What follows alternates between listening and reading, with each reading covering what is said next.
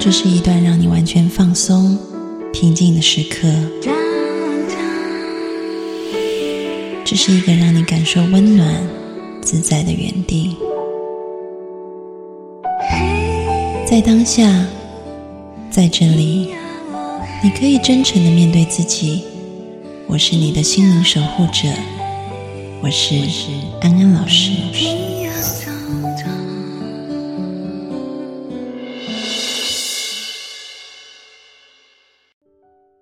Hello，大家好，我是安安老师，我是一名心理学家，也是深知你心的好朋友。今天呢，我们直播的主题是：总是认错人吗？啊，总是看错人吗？那是因为你有一颗攀援执着的心。我们每个人都希望可以看对人啊，可是你常常会发现，我们自以为的好人，结果好像不是那个样子；我们误以为的坏人，好像也不是那个样子啊。所以，我们常常会落入这个看错人的圈套当中。那今天的直播呢，安安老师会提出为什么我们会看错人，就如同题目所说的，那是因为我们的心。陷入了攀援，陷入了执着，这个部分意思也就是说，我们起了一颗评判心，而这个评判心呢，可能我们的评估系统是有错误的，导致我们后续出现了一些呃不好的或不必要的结，那个嗯不是我们所愿的结果。那我们要怎么样子去矫正我们的评估系统呢？在今天的直播当中，安安老师会。教大家怎么样子放下我们的头脑，因为我们的头脑虽然很聪明，但常常它也会骗人。因为我们的头脑常常用它自以为是、习以为常的方法在看世界、看别人、看自己。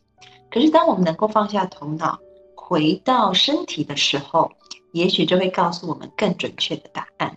所以今天直播大家一定要看到最后哈，我们会一步一步教导大家，我们要如何在看人的时候。拥有一颗平等心，拥有一颗平常心，进而提高你看对人的几率。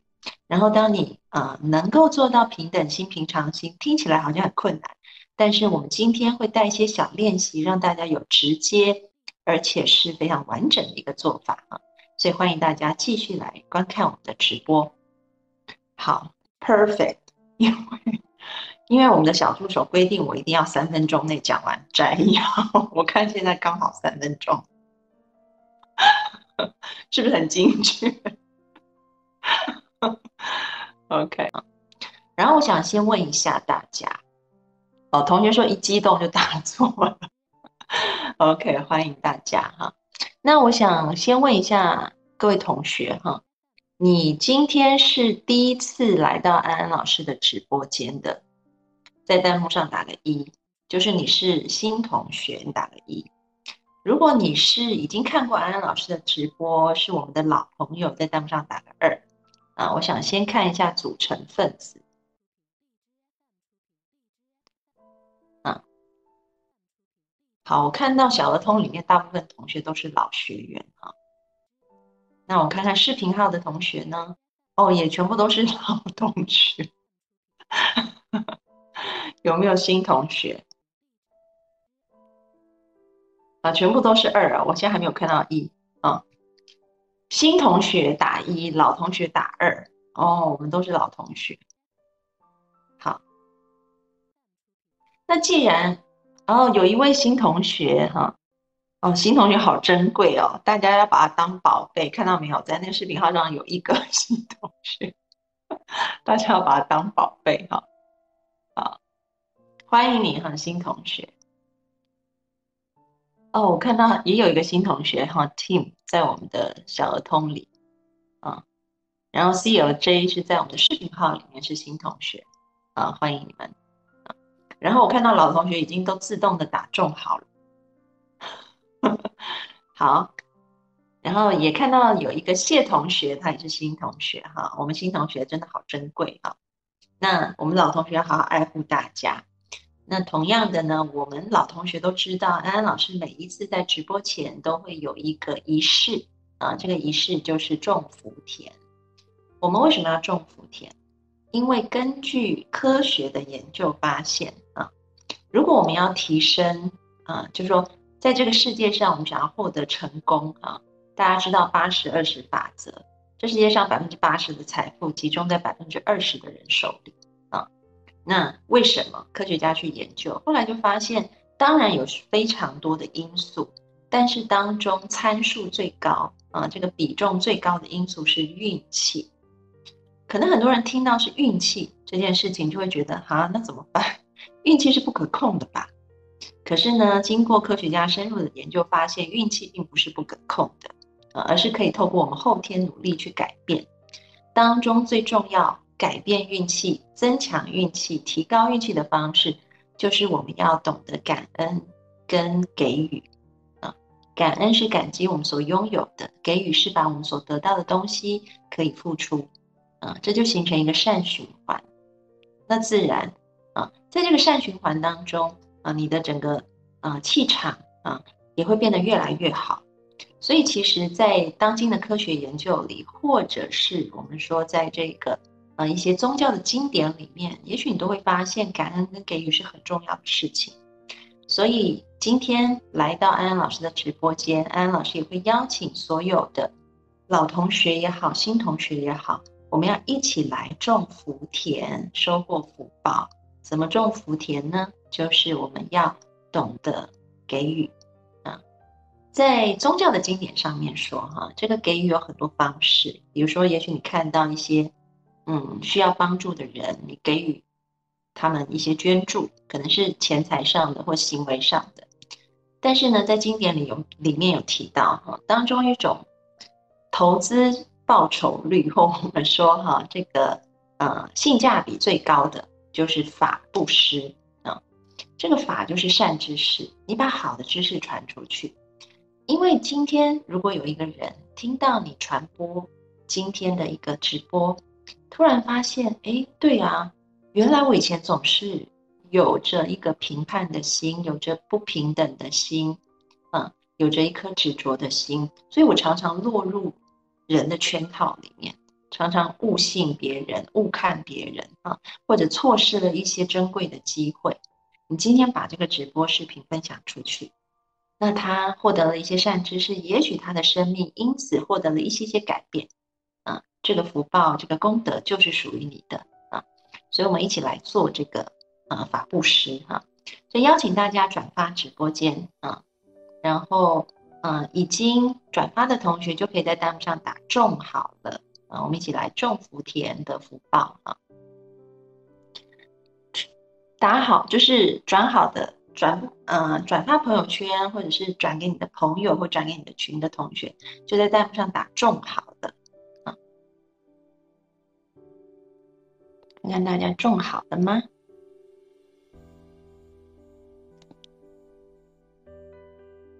好，种好了啊！爱出者爱返啊！我们给出爱，收获爱；福往者福来，给出福气，收获福气。啊，其实我觉得真的是，我们每一周可以跟这么多的老朋友、新朋友在线上见面，然后大家可以一起享受善知识，并且把这个善知识传给更多人。我觉得真的是很棒的一件事情，包括我。我也是因为别人传给我善知识，我才能知道这些，然后我传给你们，然后你们再传给别人。我们就像是一颗一颗的蜡烛啊，然后每一次就是别人点亮安安老师，安安老师点亮你，然后你再去点亮别人，哇，那这个世界就会越来越明亮啊。然后明亮的世界收获的是，因为你会看见这个世界，你会有光明的眼睛，你会有光明的心啊，所以。种福田的福报是很棒的一件事情。好，我看大家都种好了哈，那我们就要进入今天直播的环节。我们今天要讲的是，总是看错人啊，觉得自己常常看错人的同学举个手，打一。觉得自己常常看错人的同学打个一，连我都要举手哦。因为我待会就要讲我的例子，我最近又犯了这个错啊，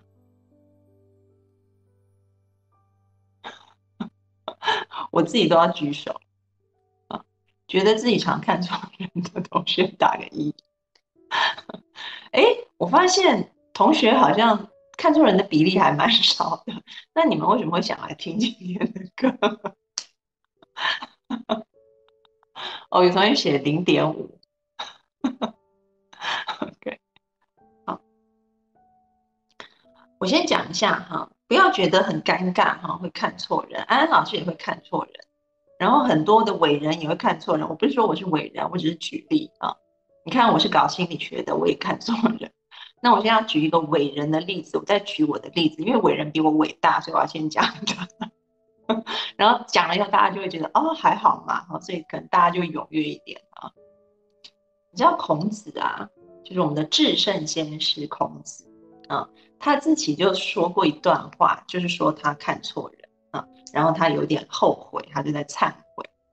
啊，他说：“吾以言取人，失之宰予；啊，以貌取人，是之子语。”啊，这一段话讲的是什么故事呢？就是以前孔子啊，他就是来了一个学生，叫做宰予。然后这个宰予呢，就是能说善道，伶牙俐齿，孔子就很喜欢他，就收他当门生啊。就后来发现，这个宰予就只是嘴巴会会讲。可是他的品德也不好，然后他学习又非常懒惰啊，所以这就是孔子说的，他是以言取人啊，听信了这个别人的讲的好听的话啊，所以就失之宰予啊，就失失就是失落失去的意思啊。然后后来呢，他又写说，他又说他以貌取人，失之子语啊，以貌取人的这个故事意思就是说有一个。有一个人哈，他叫子羽，他来拜见孔子。然后因为他长得很丑陋啊，所以这孔子就不是很喜欢他。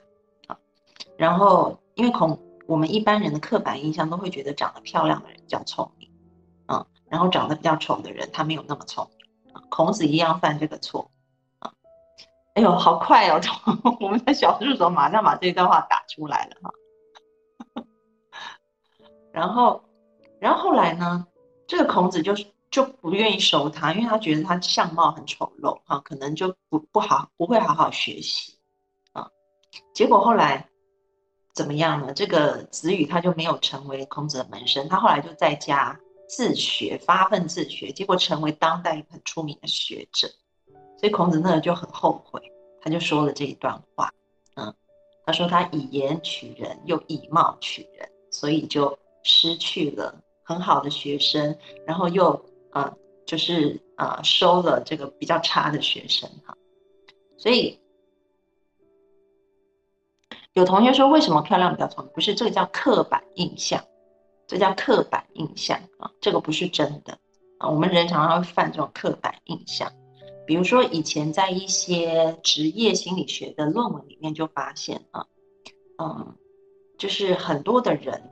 他们就是，比如说去猜测一个人的智商高低，如果长得比较好看的人，通常会被人家猜测是比较聪明的。这个就是人的刻板印象啊。所以孔子都有刻板印象，我们每个人可能都有啊。有同学说看到我笑就跟着开心，那很好啊，因为安老师很爱笑，笑到那个法令纹都很深。好，OK。那所以安安老师现在也要讲。啊，就是既然我们刚刚讲到孔子，我再讲一个心理学实验好了啊。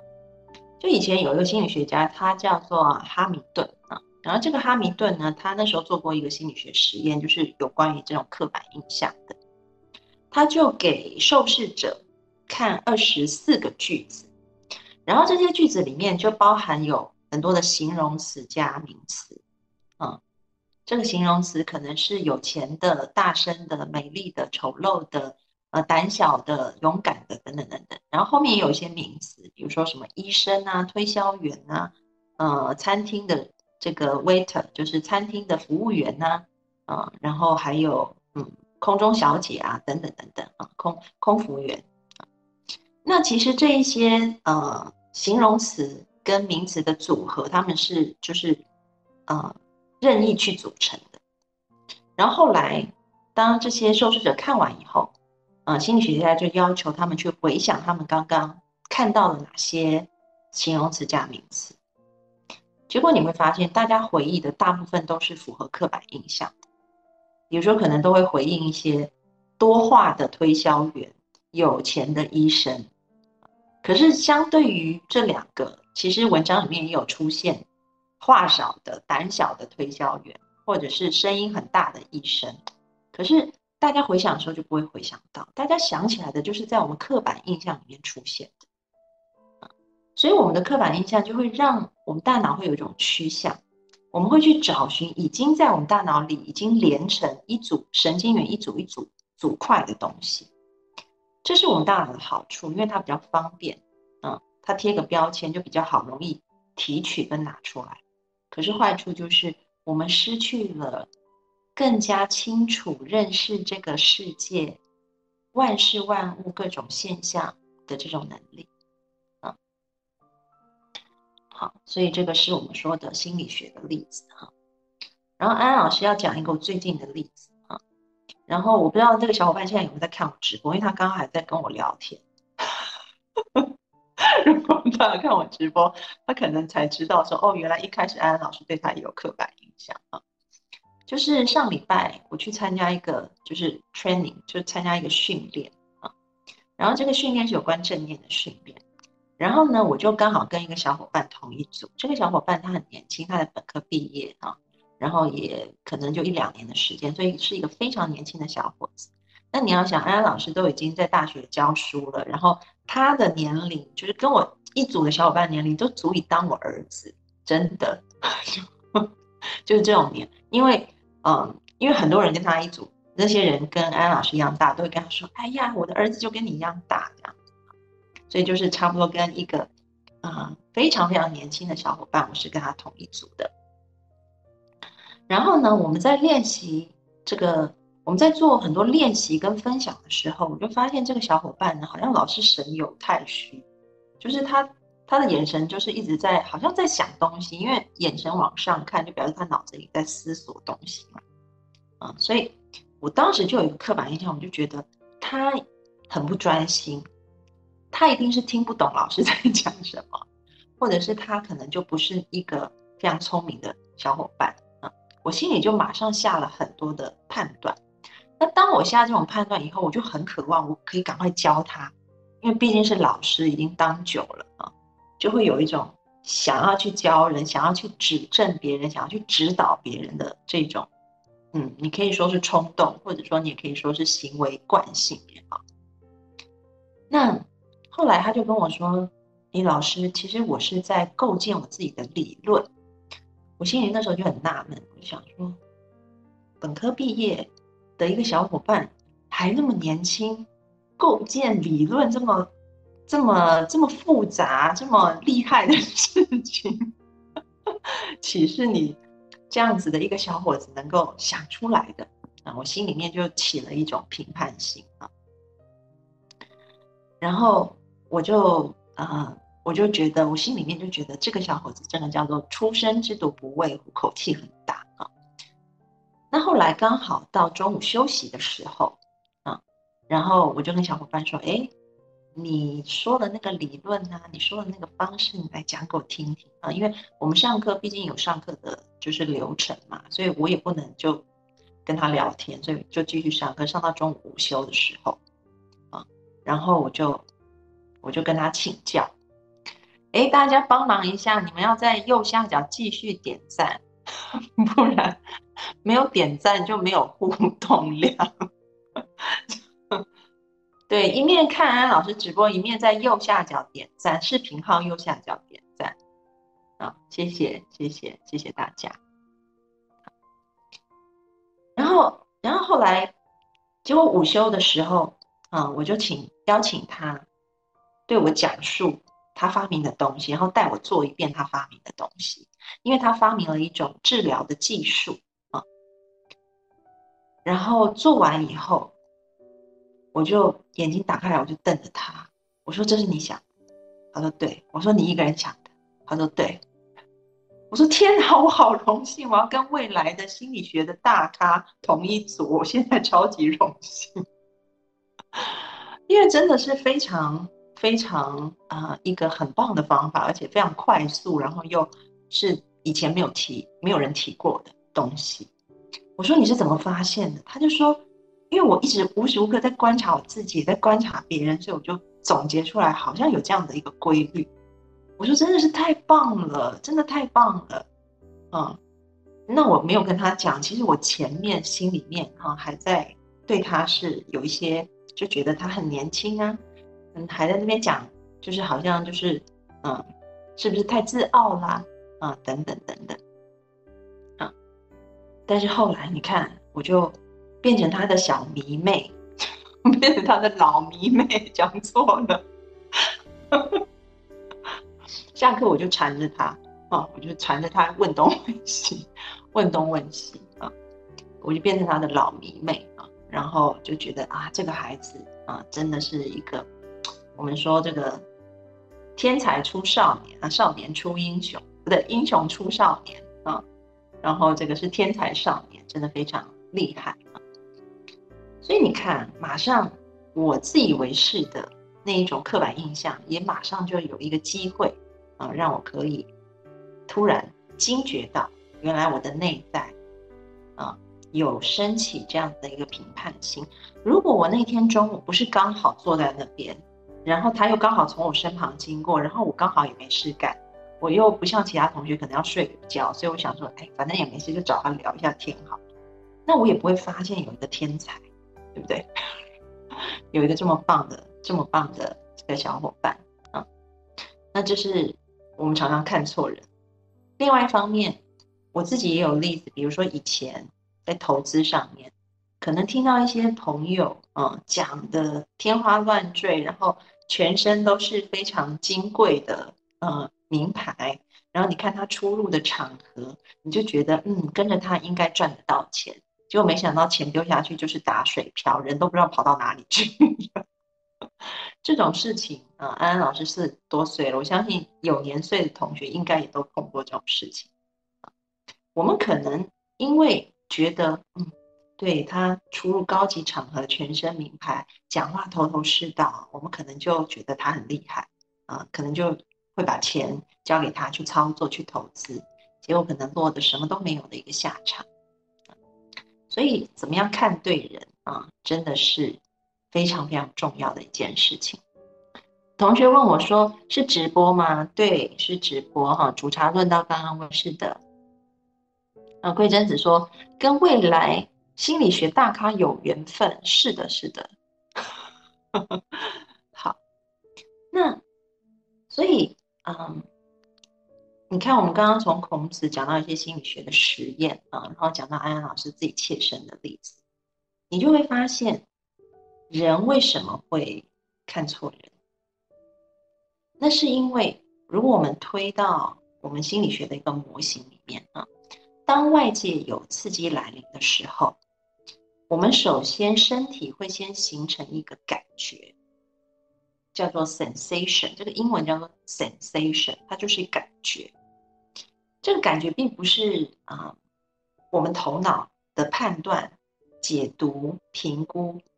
是在那个之前更前面的东西。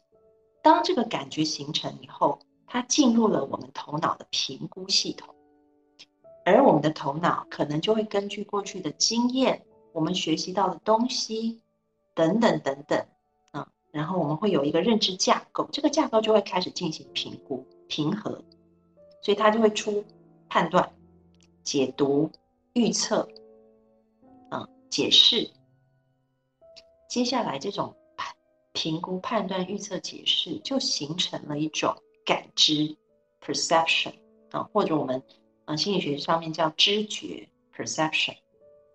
然后这个知觉呢，接下来又会形成某一些想法、某一些情绪或者是行为。所以其实它是一个历程来的啊，就是从刺激到感觉，接下来进入头脑的评估。这个评估以后，我们就形成某一种，嗯，感知啊。举个例子，举个例子，比如说先生啊，比如说这个，你们看到什么？你们看到什么？来在弹幕上打你们看到什么？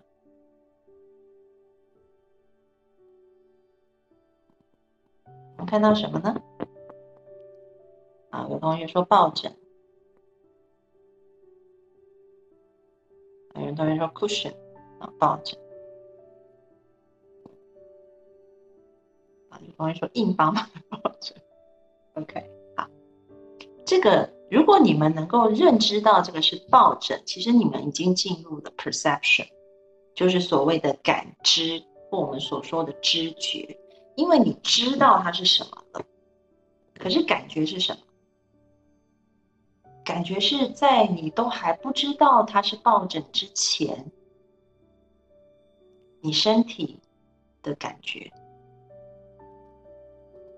举个例子，比如说你听到妈妈在叫你，她可能骂你一句：“死鬼，快点下来吃饭！”这样啊。当我们听到“死鬼，赶快下来吃饭”，也许我们心头会一紧张啊。这个心头一紧张，其实已经落到后面的情绪了，因为我们已经感知到就是妈妈在生气，所以我们知道了这个东西叫做我们知道妈妈在呼唤。这件事情叫 perception，就是知觉。可是如果单纯你想，如果是今天是一只一头牛好了，今天如果是一头牛或者是一只蚊子，它听到的东西是什么？啊啊啊！你们懂我在讲什么吗？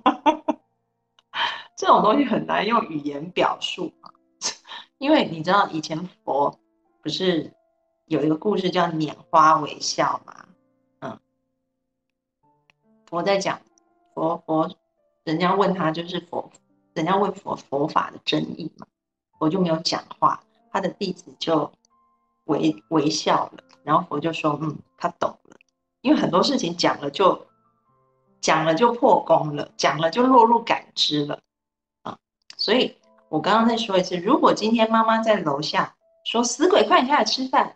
你是人，所以你听到了，你知道是你妈妈在叫，你知道妈妈的意思，你知道妈妈的情绪，你知道她带给你的紧张。可是如果今天是一头牛，或者是一只蚊子，它听到的不会是死鬼赶快下来吃饭，它听到的会是啊啊啊啊！你们懂不懂？他听到的就很单纯，就是一种声音而已。呀，有同学说到了，就只是声音。啊，有同学笑得很开心，哈哈哈。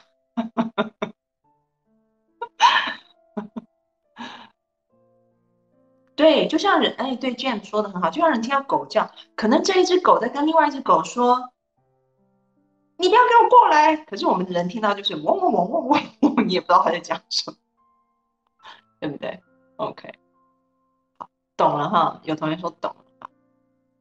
所以，我们的身体在一一开始是会有声音的感觉的，一定有的，一定有声音的感觉，是我们的头脑开始起作用啊！妈妈说：“死鬼，赶快下来吃饭。”他生气了，赶快我要下去。那个都是后面的东西啊。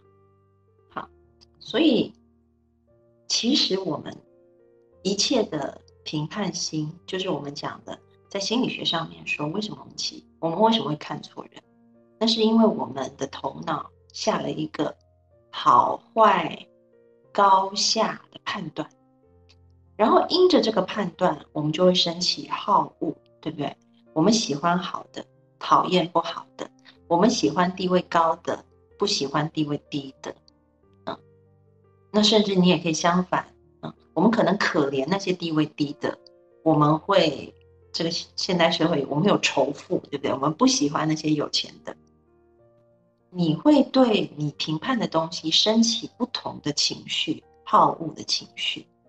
而当你在某一种好恶的情绪当中，你就会容易做出认知的窄化。认知的窄化意思就是，我们通常就会只看到我们想看到的东西。比如说，这种例子太多啦。你看你身旁人谈恋爱，你自己想想你自己谈恋爱的经验也是。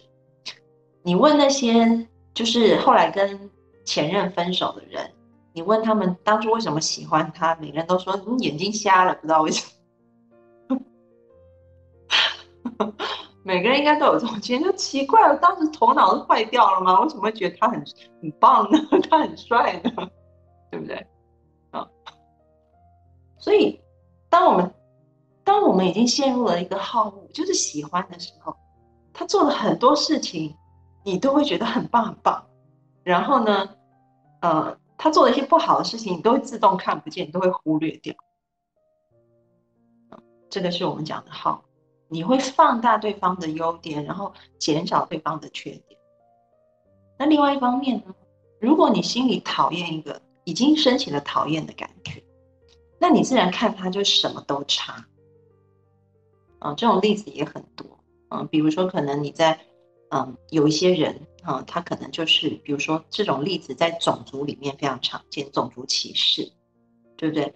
嗯，比如说可能对于肤色比较深的。呃，亚洲人也好，或者是黑人也好，他做的很多事情，可能他并没有犯罪，可是他就会被执法单位认为他就是犯罪者。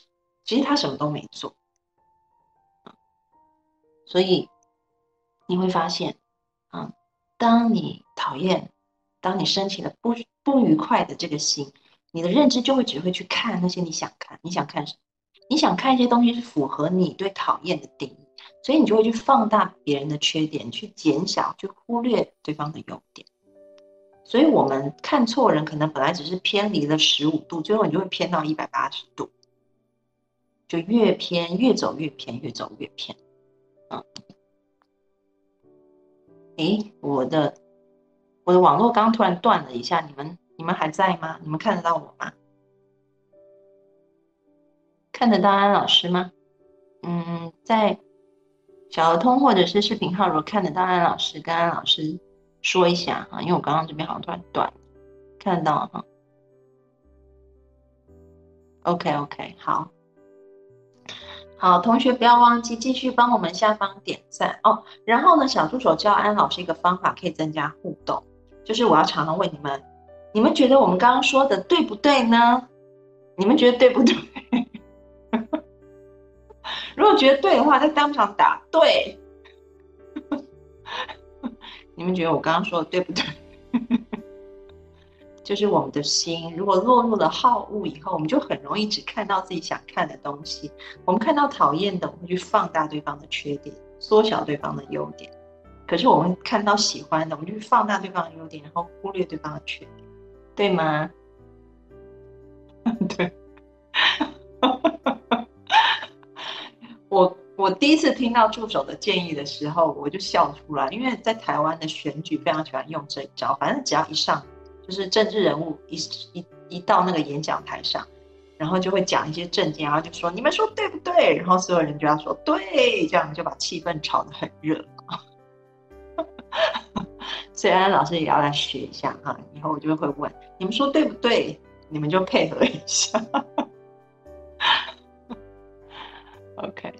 好，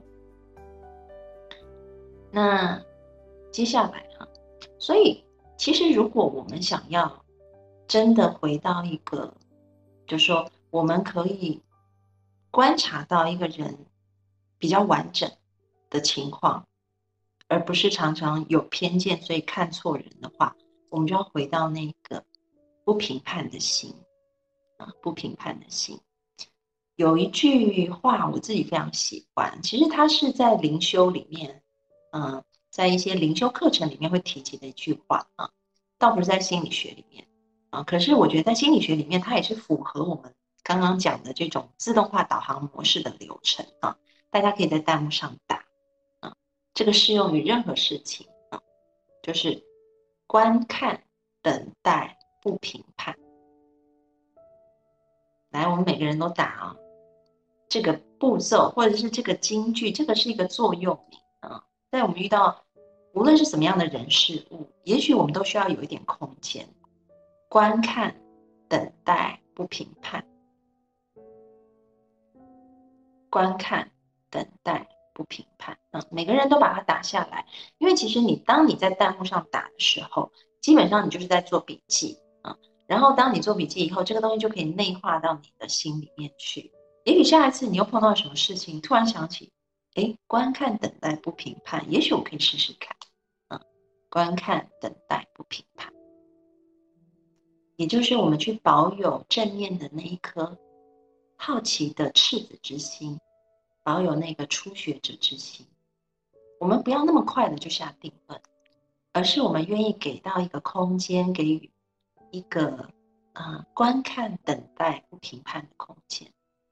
我们常常看了马上就评判，可是尝试的观看，然后给一些空间去等待，不要那么快的就下判断，也许你会发现一些不一样的面相。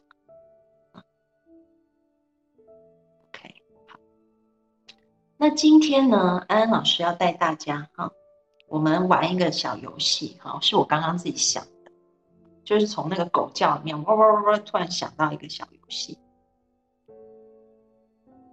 这个小游戏就是你们，我们来练习一下有没有可能哈，就是回到我们的头脑升起评判之前，然后纯粹的回到身体的感觉。你看，其实有一些人哈，有一些人他们会分享说他怎么样做决定。他可能说我是用直觉做决定。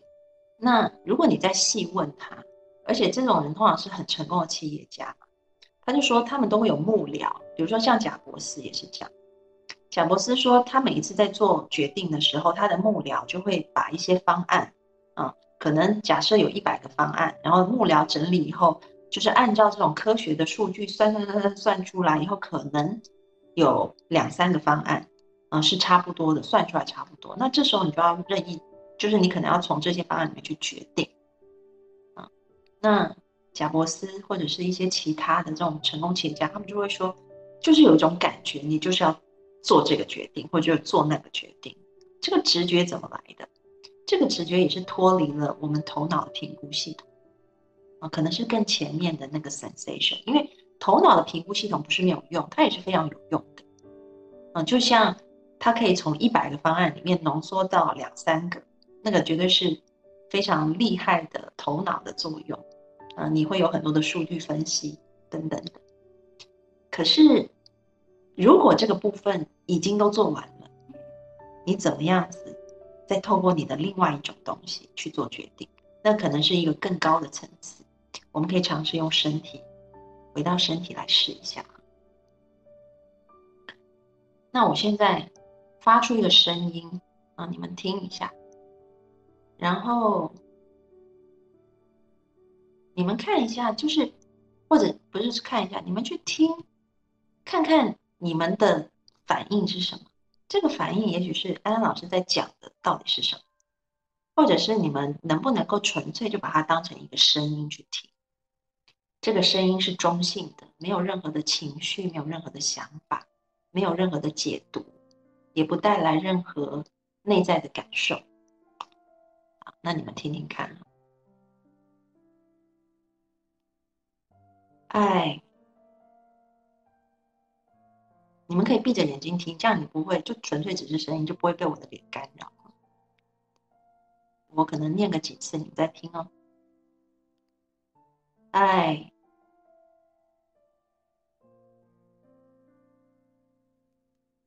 爱，爱，爱，爱，爱。好，现在可以张开眼睛。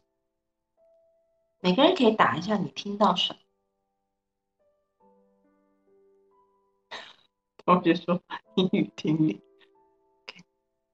每个人可以听。我看到主茶论到说他听到是爱情的爱。啊，James 说是唉声叹气，唉。啊，当下说的是爱。啊，Lily 说的也是爱情的爱。啊，新月说的是 AI 啊。嘟嘟也是说爱，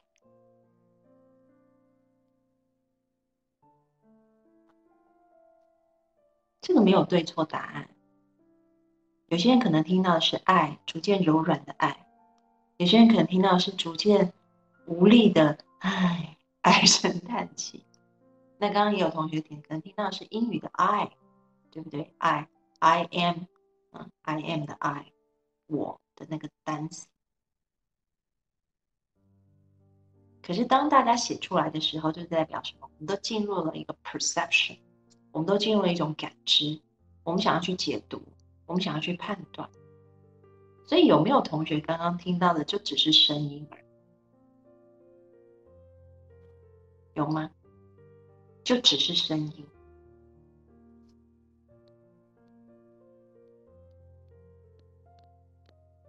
有同学说什么都没听见，什么都没听见，是不是因为你的那个 声音太小声？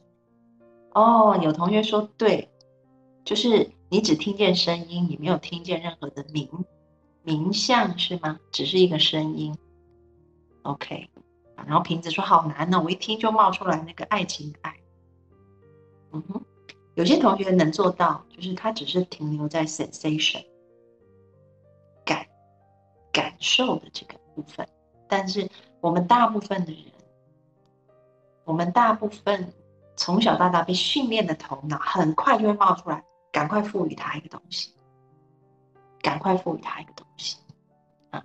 所以。这个小练习其实是你也可以说是一个小游戏，我们就可以看到我们自己的头脑速度有多快，他有多想赶快赋予它意义，赶快解读它，赶快分析它。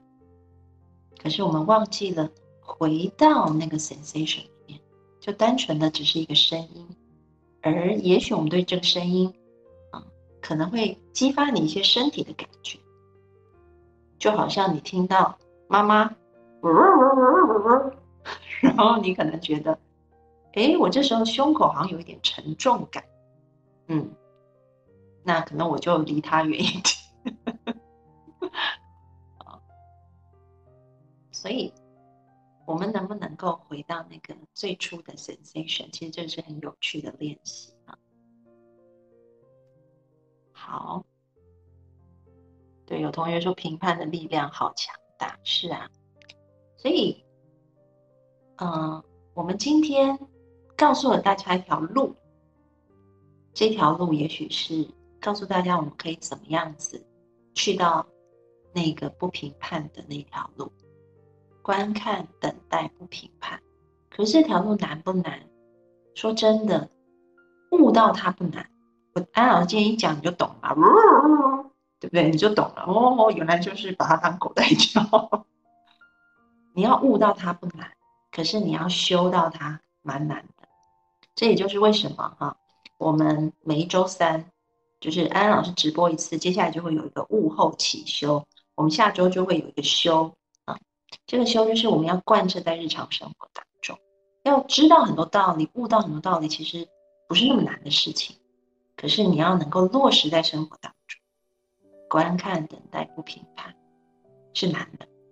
比如说，你们刚刚都知道了这个道理，可是当我一说爱的时候，哇，你的头脑马上就跳出来了，对吧？这就是关系。所以物后起修是重要的事情。好，那哎，哇，现在已经四期了。好，那我今天答应了同学哈，嗯，我们要来回答一些问题啊，回答问题。所以，嗯，我们今天应该会超时。那超时的话，大家就就也没办法，就这样子，啊，就就就也没有办法哈。不过我觉得，呃，想要留下来的同学就继续听哈。第一个要回答同学的问题哈，其实是有同学私信给我，啊，有同学说喜闻乐见，喜欢听超时是吧？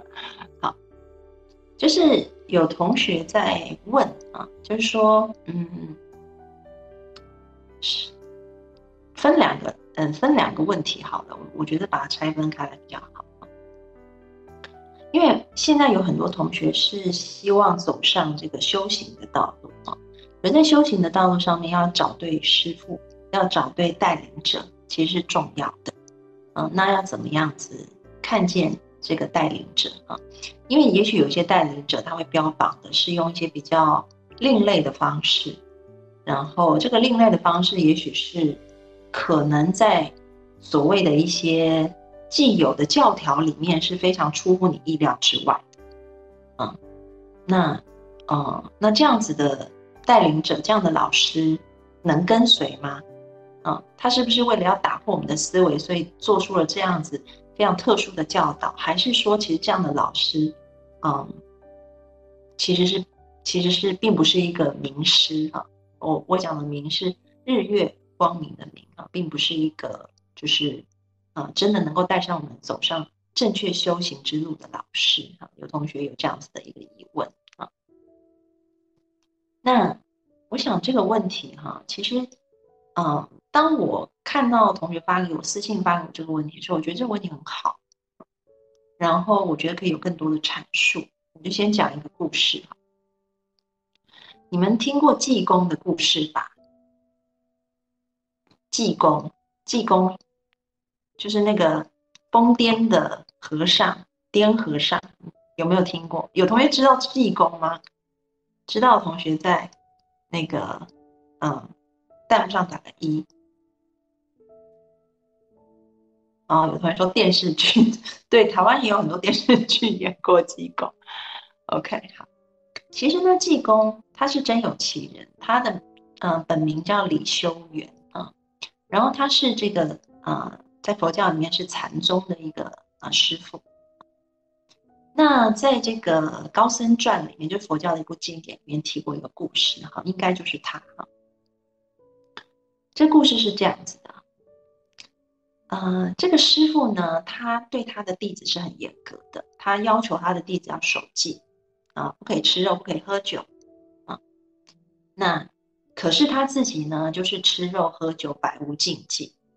所以他的弟子就很不服气，啊，他弟子就不服气，然后就说：凭什么老师你可以吃肉喝酒，就我们不行吃肉喝酒？我们也要吃肉喝酒，我们也要吃肉这样。然后师傅就说：嗯，好啊，你们很想吃是吧？然后那个弟子就说：对，啊。结果呢，那个师傅说：好，那你们准备一下那个锄头啊。嗯，准备一下本鸡啊，我带你们去吃肉啊。然后弟弟就很开心，就想说要去哪里吃肉，真太好了，觉得拿锄头跟本鸡。结果呢，这个师傅就把他们带到了一个坟墓，然后就叫他们把那个尸体给挖出来。然后挖出来以后很可怕，因为是腐烂的尸体。然后师傅就说：“你们想吃肉可以吃啊。”然后弟弟就说。这个肉怎么吃啊？怎么吃得进去？师傅说：“当然可以吃，我吃给你们看。”他就吃了。然后这是弟弟子就瞪大眼睛，啊。然后师傅就说：“我不吃，我吃肉喝酒是为了破那个执着的相，破给你们看。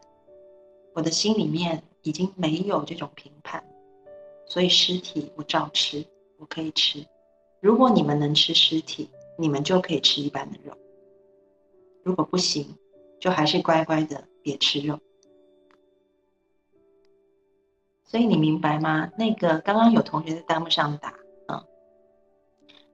酒肉穿肠过，佛祖心中留。可是你们忘记后面还有两句，这两句也很重要，啊，叫做哎世人。等一下，我想一下，那个后面的句子是什么？就是哦，世人若学之，如同进魔道。可以帮我打吗？世人若学之，如果在如果一般人去学习的话，那如同进了魔道。世人若学之，如同进魔道。你们把这四句一起打出来。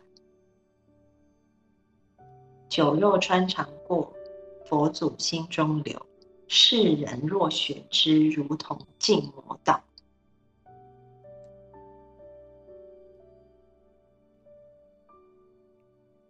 这个意思是什么？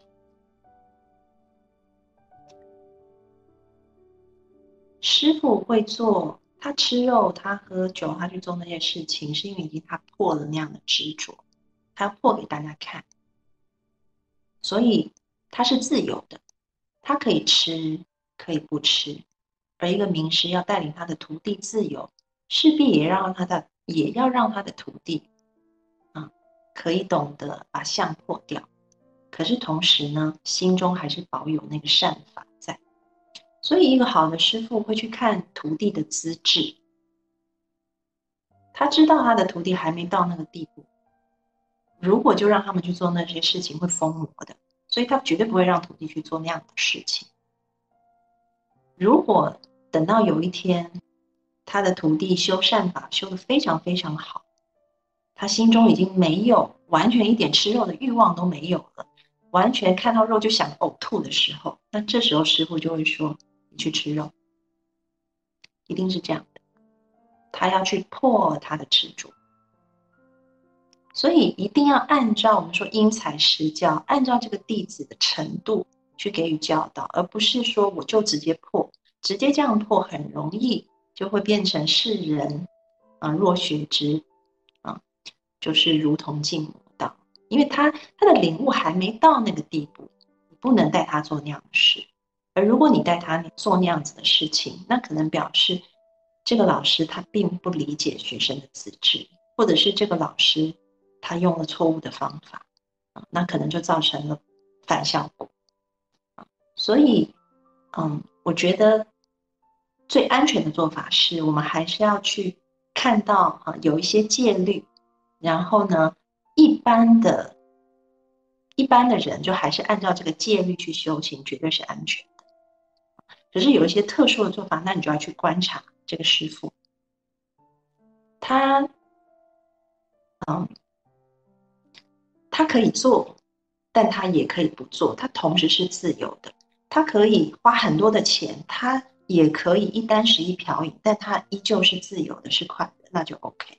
可是如果他只是要你不停的花钱，你才能快乐，那这个非常危险。你只是从不花钱的痛苦跳到了一定要花钱才能快乐的坑，你就是从一个右边的坑跳到一个左边的坑，你的心灵没有得到自由。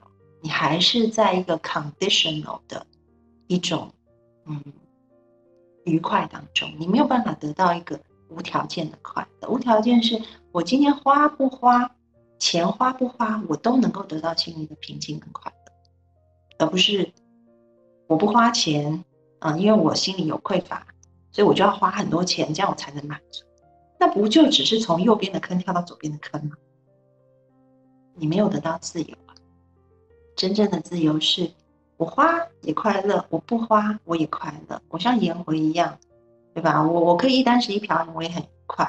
我也可以像弥勒佛一样，对不对？锦衣玉食，我也很愉快。我怎么样我都开心，我怎么样我都自由，那是真修行。所以，嗯，就是要看大家的，就是就是好的师傅要看大家的资质了。啊，这个是我的解读啊。好，好，这个是第一个问题哈。然后，啊，大家听回答的时候，一样在右下角帮我们点赞哦，持续点赞。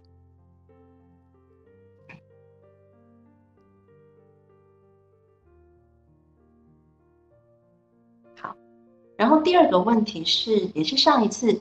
因为其实，在我们物后起修的课程里面，因为人很少嘛，所以有很多同学他可能会有一些，嗯，小班制的一些提问，啊，然后这个这个小班制的提问里面就会有一些，我觉得问的稍微深一点的问题。那同学，啊，看直播的同学能够听得明白就听，听不明白也没关系，你就当成安安老师在，嗡嗡嗡嗡。就把它当成一种声音就好了，然后观察一下自己身体的感觉，也算是今天的很好的练习哈。那上一次呢，有同学说，我看看哈，哦，有同学说孩子也帮忙点赞，太棒了，谢谢谢谢，OK。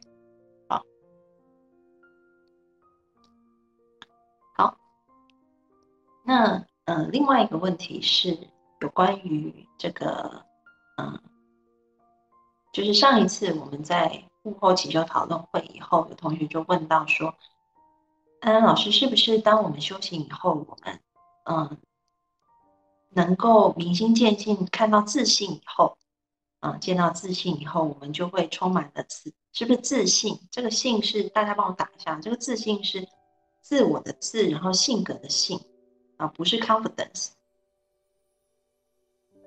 啊，是性格的性，自信啊，然后我们就会充满慈悲、力量跟。呃，智慧是这样子吗？嗯，这个东西很难说。为什么？我就刚刚讲，就是佛要讲法，佛要讲圆满的自信。人家说那到底是什么？有个弟子微笑了，就讲完了。所以很多事情一落文字就讲不清楚啊，一落文就讲不清楚啊。那我只能说，就是。也许我们从两方面来看哈，因为现在我先对自信有一些理清哈。大家如果是学习西方的心理学，会知道荣格心理学里面提到的自信，荣格心理学也提这个自信，叫做 individualization 哈。我们每个人的一生都要迈入自信化的旅程。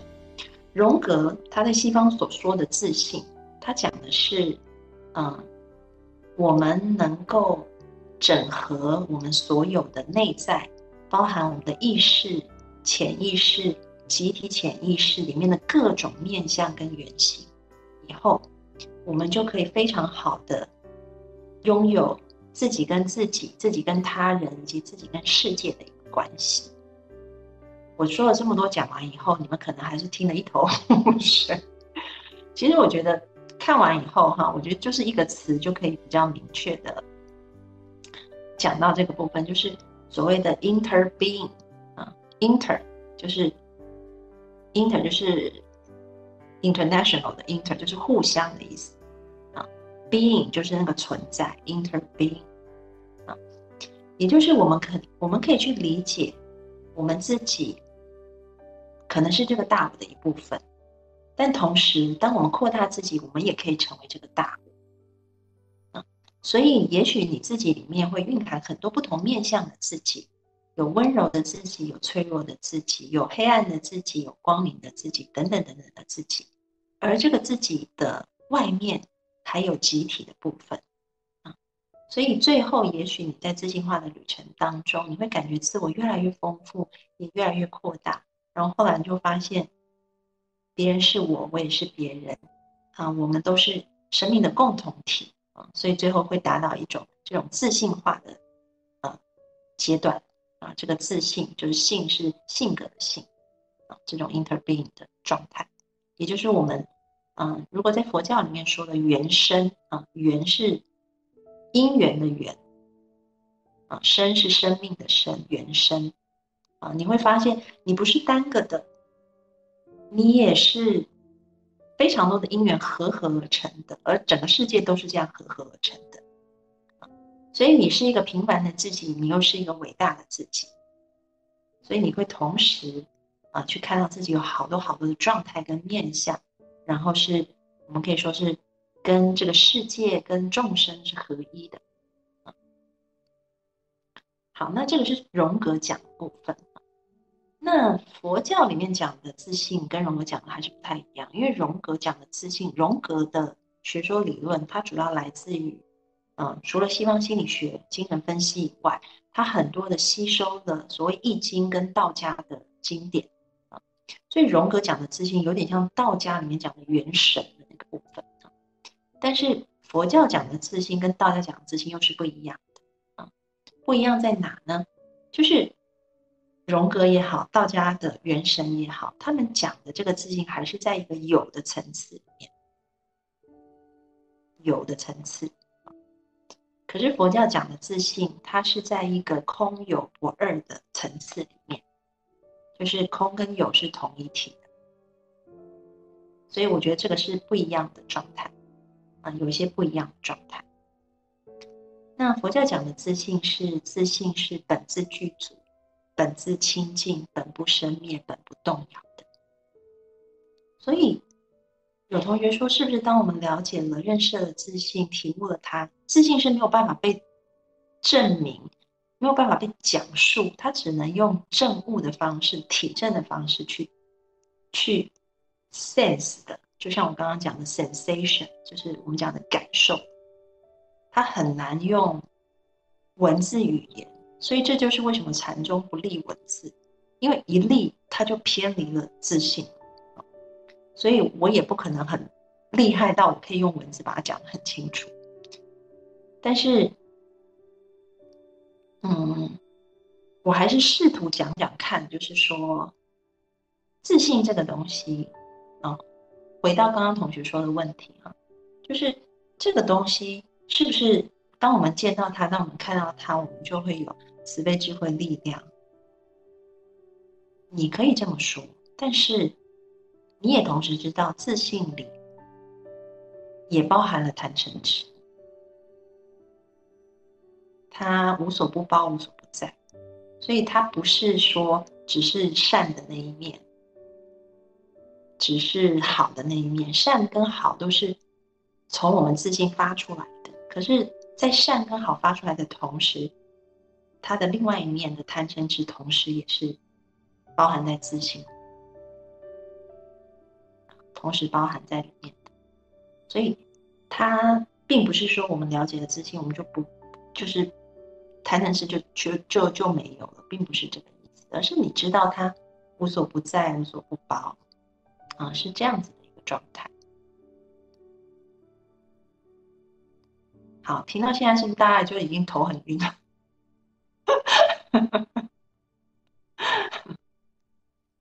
嗯，那为什么要明心见性呢？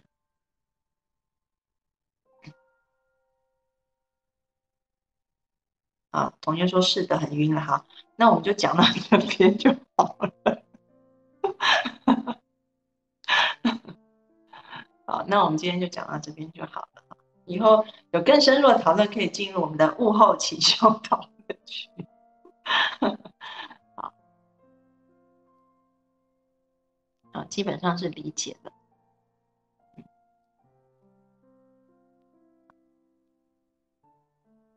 然后看同学的问题哈，啊，贵生子说明天见性可以看到他无限的可能，嗯哼。然后，嗯，我看到视频号有同学说，那没有修自信，不也有贪嗔痴吗？没有修自，人本来就会有贪嗔痴，啊，我们修只是回到回家，看见我们。每个人都有佛性在里面，每个人都有自信在里面，啊，然后我们回到那个自信，你就会发现，哇，它有各式各样的一个可能性在，有各式各样的可能性，而这个可能性的本质虽然是空的，但是它又同时可以空生妙有，又可以变化出无限的现象出来，啊，所以它就是空有不二，而这个东西非常难用。言语去说，只能靠大家慢慢的去体悟。那要怎么体悟？未来我们慢慢的教大家，慢慢教，慢慢会教啊，慢慢教。也要根据大家的这个，我们要根据大家的根气，对吧？安安老师讲，不然就是我们还是要按照普通人的戒律先来修。所以呢。多发好心，多说好话，多做好事，这点很重要。然后等到大家这点都做得很好很好以后，然后我们再把这个破掉，我们再来看看有什么那东西可以帮助我更加了解自己。好，同学说会有小练习吗？嗯，好，我我觉得大家可以去，如果对于修行非常喜欢的同学哈，那嗯，你们可以先做一个，就是 preview，preview 的中文怎么说？预习吗？啊，我觉得有一个佛经的讲这个方法 step 是讲的很清楚的，就是你要你要怎么样怎么样可以见到自信。啊，步骤一、步骤二、步骤三、步骤四啊，有步骤一直到步骤十都讲得非常清楚哈。大家如果有兴趣可以去看，那看不懂也没有关系，反正你就先看，以后安安老师有机会慢慢跟大家讲啊。叫做耳根观世音菩萨耳根圆通章啊，我觉得他的步骤就讲得非常的清楚，然后的确也我自己按照这个步骤，的确也能够感觉到哇，就是他讲的就是这样子，一步一步就是这样子。那这一部经典也是当时候啊，就是观世音菩萨他为了他他是我们这个世界里面很重要的一个菩萨嘛，他知道我们这个世界的人。用这个方法就比较容易看到自己，所以他制作了这样子的一个，我们说是叫什么攻略嘛？你们是不是叫攻略？攻略教程？我觉得用现代的话说就是攻略教程了。我觉得他步骤都很清楚啊，所以。所以就是大家可以先回去看看啊，以后有机会我们再慢慢说。啊，对对，攻略指南教 程没错。啊，那讲的很简单，然后步骤也很清楚。啊，对，同学说适合人类宝宝的教程，是的，是的。OK，好，那我们今天就回答同学问题，就回答到这边啦。嗯，好，所以我们现在都先乖乖的。怎么样？存好心，说好话，做好事，好吗？我们我们都要知道自己的资质到。好，在弹幕上来帮我打“存好心，说好话，做好事”。我们还是一步一步来哈。存好心，说好话，做好事，然后慢慢的，我们一步一步来。啊，我们我们。你要登喜马拉雅山，你得先登个你家旁边的那种山吧，对吧？你登到那边以后，我们再去挑战一下，再再高一点，再登一个什么啊？我们一开始登喜马拉雅山就会将会死掉的，所以不行啊。所以我们先从一步一步来啊，存好心，说好话，做好事。OK，好啊，很棒，好，所以大家可以。秉持着这个心态哈，我们慢慢的去调整自己。等于说登好白云山，是的，是的。好，那我们今天直播就要到这边告一段落啦。啊，我们一步一步，我们先登好家旁边的山，我们存好心，说好话，做好事，然后慢慢的，安老师有机会一步一步的，嗯，我们迈向明心见性的旅程。OK。